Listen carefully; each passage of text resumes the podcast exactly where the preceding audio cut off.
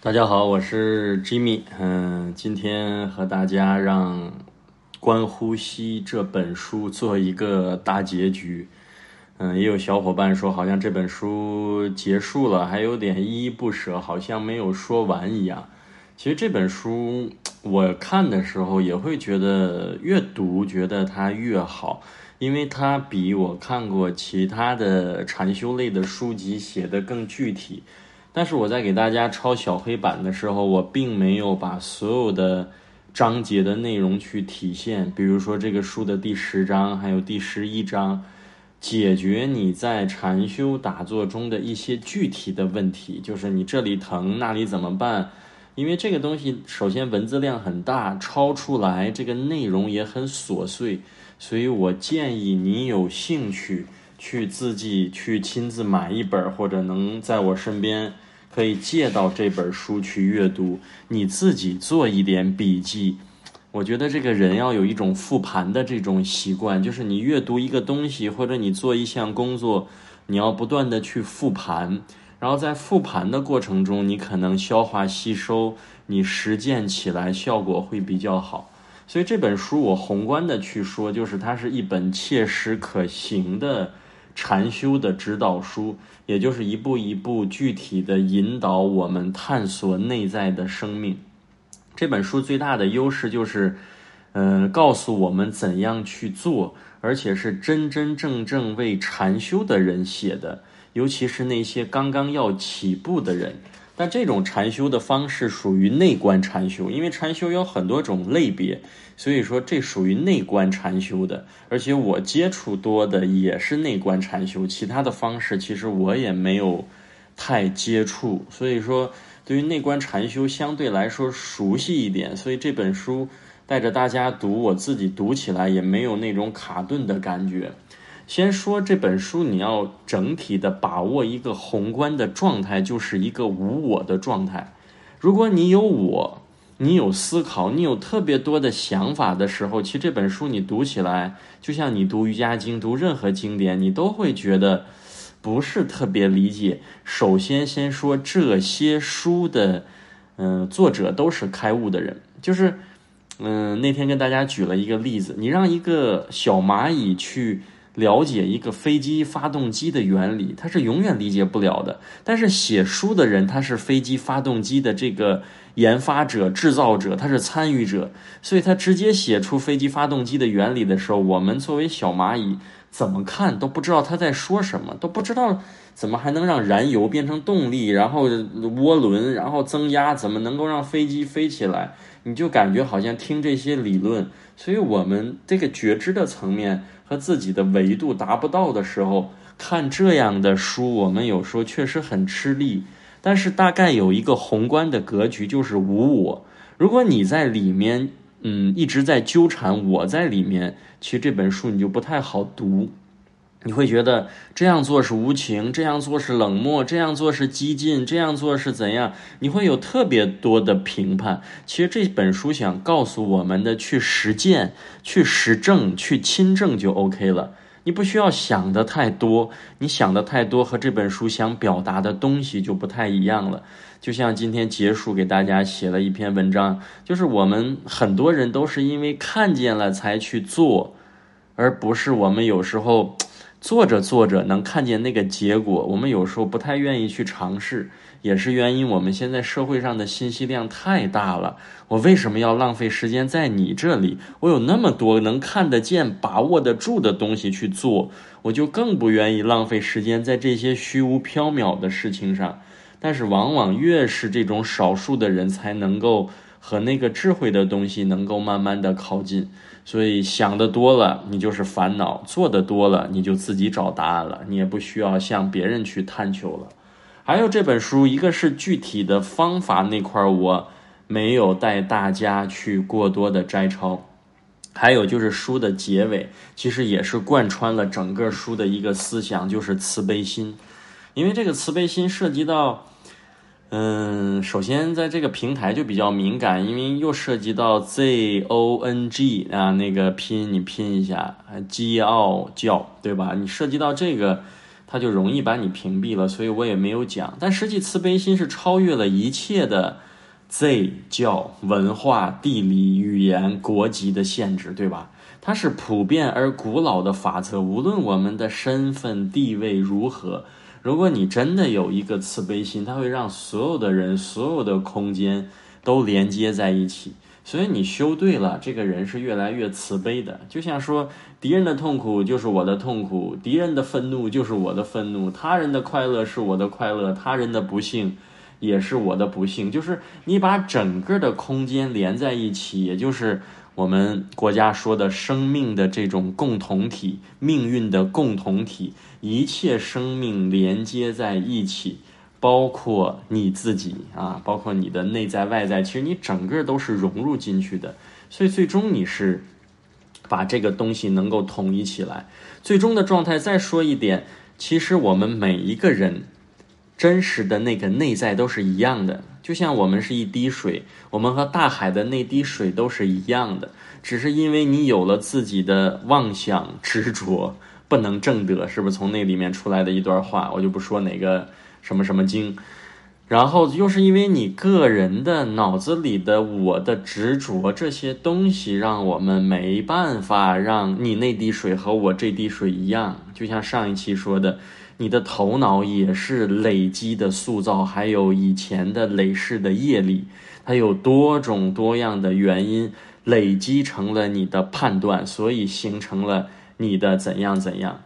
所以里面有一句话也分享了，在小黑板上你可以去查一下，就是你过去固有的这些很多年的思维模式、学习知识的模式，你同样还需要很多年恢复到一个正念的状态。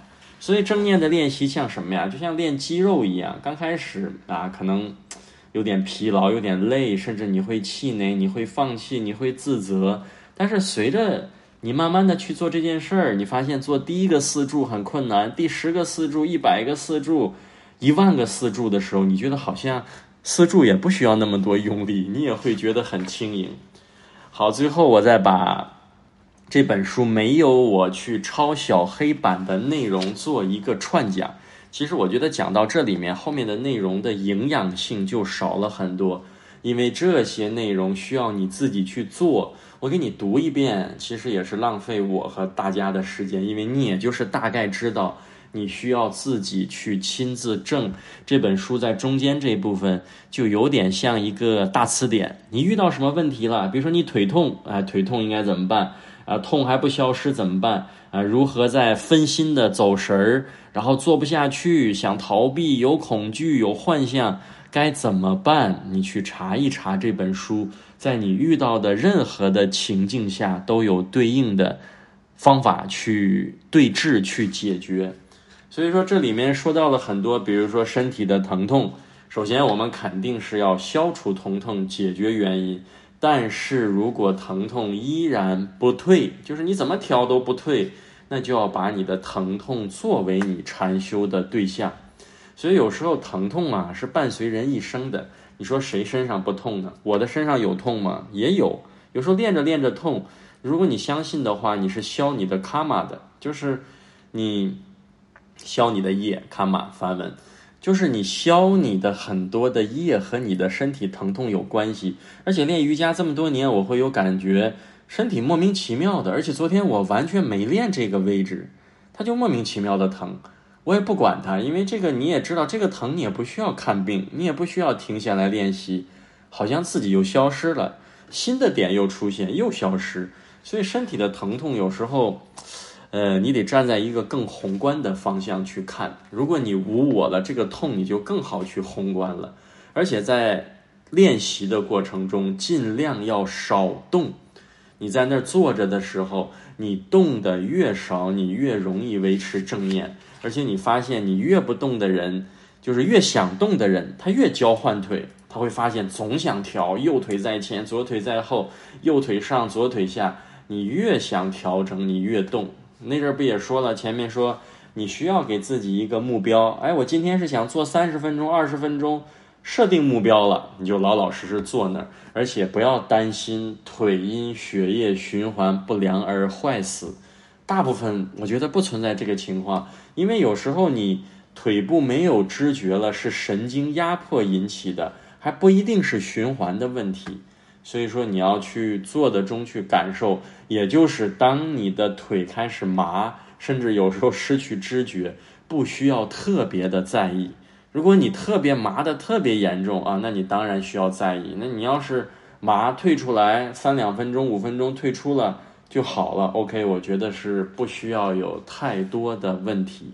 然后在做的过程中，有一些什么奇特的感觉呀，什么飘起来呀、漂浮、轻盈，还包括有一些什么恐惧。这本书给你的方法都特别简单，看着它来，看着它消失，不跟着走，不牵扯进去，就这么简单。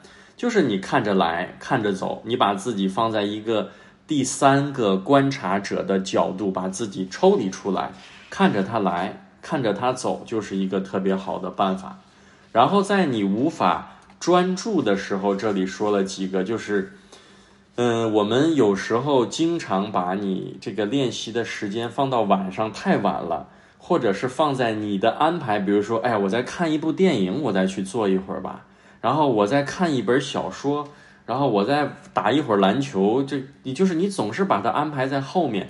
实际在你做这件事儿的时候，可以突破尝试，把它排在前面。因为你看一部电影，那些画面就会带入到你的做的这个练习中，然后你去做其他事情都会干扰你的情志，所以你可以改变顺序，我先去做，今天先做完了，我再去看电影，我再出去玩。如果手头有要紧的事儿和工作，包括有一些家里的矛盾，那你就先把这个事儿解决了，或者你把它放在前后。至少，其实它表达了一个大原则，尽量在你做的时候脑子里没有那么多的杂念。如果能够靠前后调整时间顺序能解决的，就尽量让杂念去减少。包括在练习中，这里说了，不要太勉强。嗯，这段话说的也挺精彩。高明的禅修者通常是非常喜悦的，他拥有一种人类最宝贵的宝藏，那就是幽默感。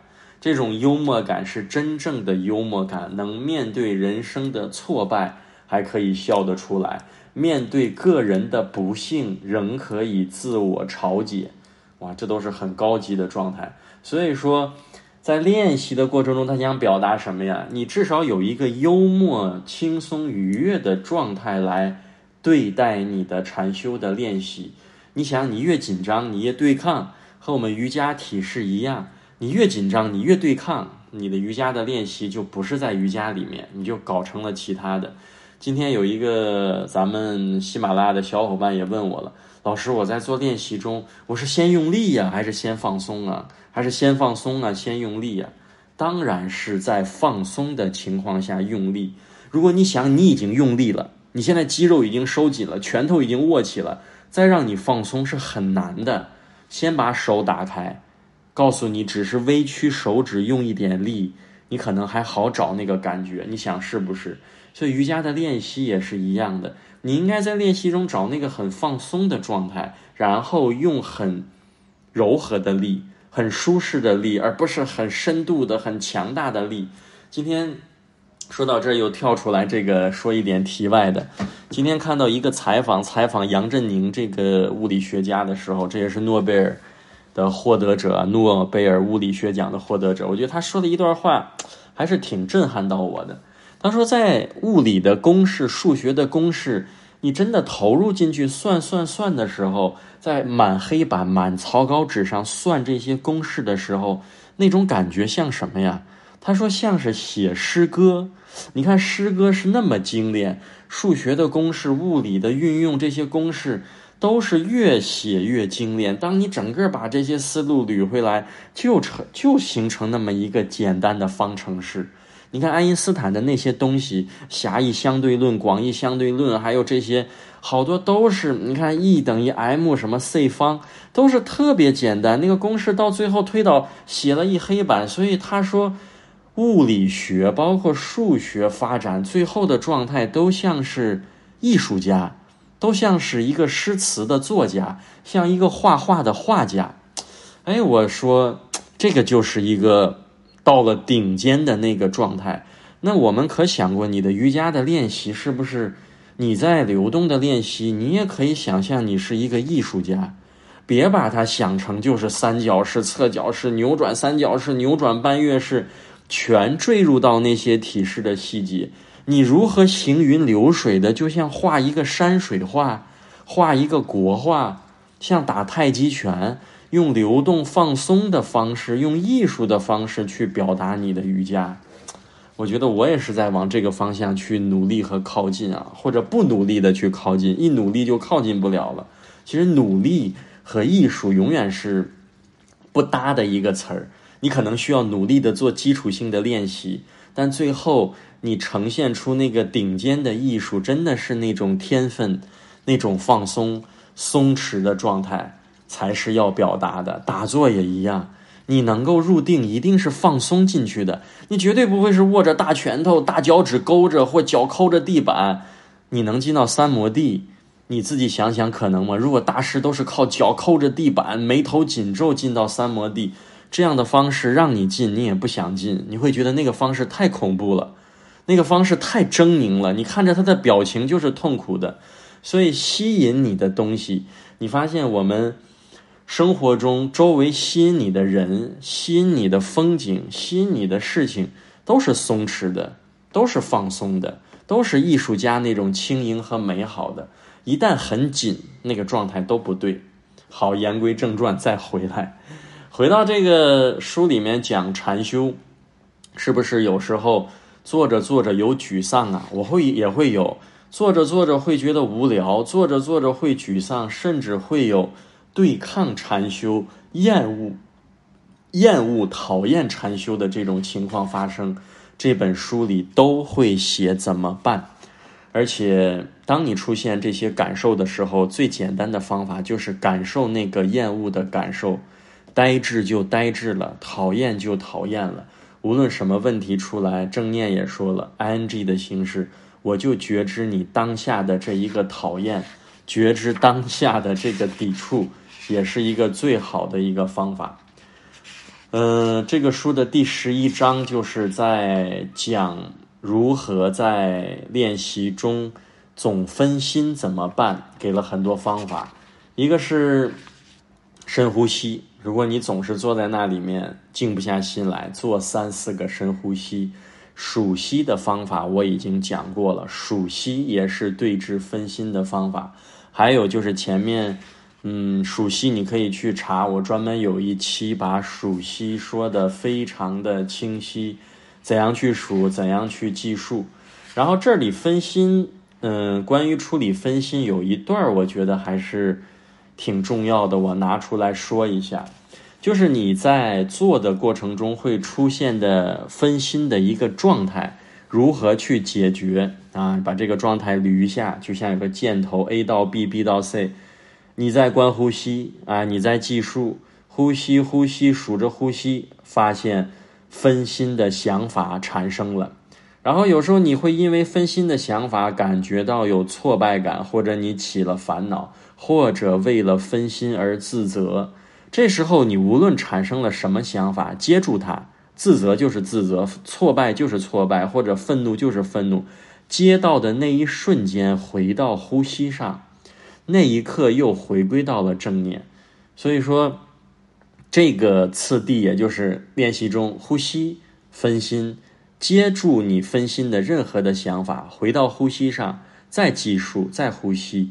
往复的这样的来来去去，这个次数就会慢慢的变少。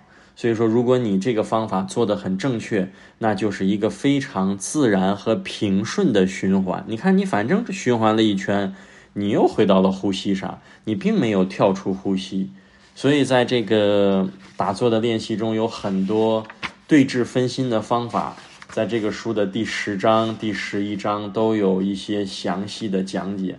后来有机会的话，你就去看一下。总之，我说了，把握住大的原则，就是在一个无我的状态下去解读或者了解这本书，去实修这一本书。而且，不要有太多的好坏的这些判断，没有好坏，没有美丑，没有善恶。其实这些词儿，当你越强化的时候，这个没有善恶，不是我们不明辨是非啊，不就不青红皂白都不分，不是那个，而是你有一个平等对待一切的那样一种状态。一种没有分别心的状态，我觉得只能描述这个状态。所以我，嗯，周几、周三、周三应该上课的时候和小伙伴也聊。实际有时候说喜马拉雅的时候，我是会有一点担心的，就是经典的东西，还有这些很正的东西，传承于更经典的这些脉络下来，有时候语言的表达总会有误差，而且误差有时候很大。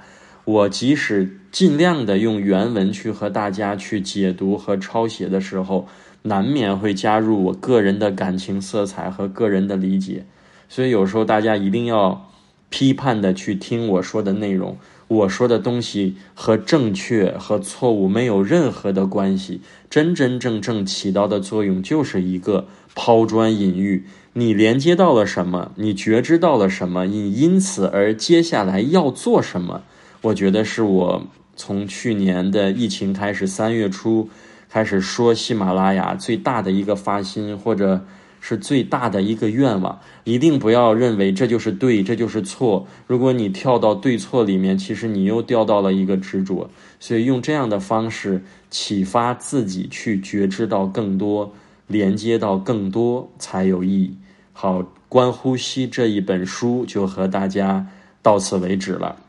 嗯，接下来我们还要领大家读 Yoga Mala，这个是来自阿什汤嘎的这样一个练习的体系。下一期喜马拉雅我就会详细的先介绍一下这本书要怎样去讲，怎样去读。好，这一期就到这里了，我们下一期再见。